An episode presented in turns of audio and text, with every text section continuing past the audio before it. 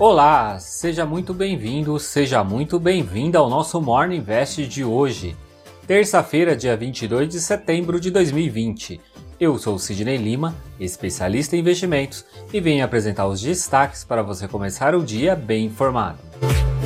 Novos casos de coronavírus na Europa continuam a bater recordes e o Reino Unido começou a cogitar um novo lockdown devido a esse aumento. Ontem foram divulgados uma investigação em grandes bancos sobre lavagem de dinheiro. Segundo uma reportagem publicada pelo Consórcio Internacional de Jornalistas Investigativos, documentos do governo dos Estados Unidos mostram que os bancos desafiaram a lei sobre lavagem de dinheiro, transferindo grandes quantidades de dinheiro para redes de criminosos. O montante pode chegar a 2 trilhões de dólares, em operações que ocorreram entre 1999 e 2017. Os bancos HSBC e JP Morgan estão na mira da polícia. As investigações apontam outras instituições financeiras nesse esquema.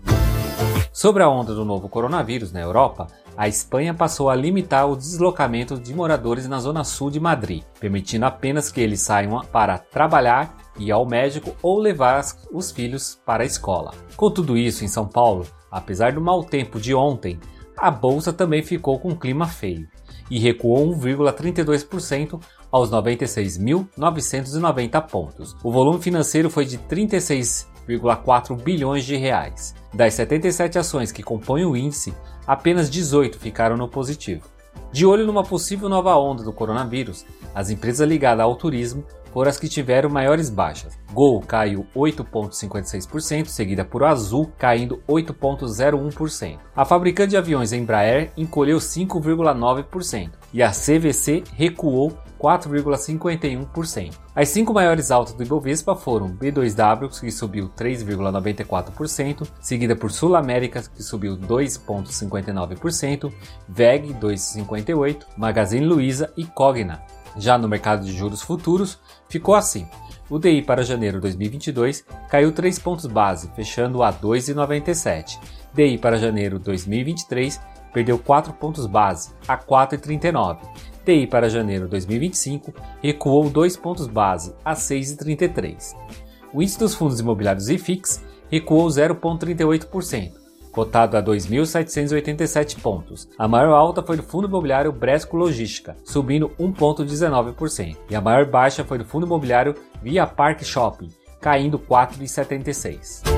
Segundo o relatório Focus divulgado pelo Banco Central, os economistas essa semana estão um pouco mais otimistas em relação ao PIB, Produto Interno Bruto, em 2020, onde a projeção mediana, que era uma queda de 5,11%, passou para uma queda de 5,05%, e para o ano que vem, a expectativa de crescimento se manteve em 3,50%. Em relação à inflação, o IPCA para 2020 teve uma leve alta de 1,94% para 1,99%, e para o próximo ano se manteve em 3,01%. Já para a moeda americana, a previsão é que o dólar continue cotado a R$ 5,25 e para 2021 em R$ 5,00. Por fim, a taxa Selic deve se manter a 2% ao ano até o final de 2020 e de 2,5% para o ano de 2021. Já nos Estados Unidos, a morte da juíza Ruth Ginsburg polariza ainda mais os eleitores semanas antes das eleições americanas e também os dois lados do poder, democratas e republicanos. Mesmo que o presidente Trump resolva nomear uma nova mulher para ocupar a corte, como ele quer, irá de ter que enfrentar muita resistência dos senadores.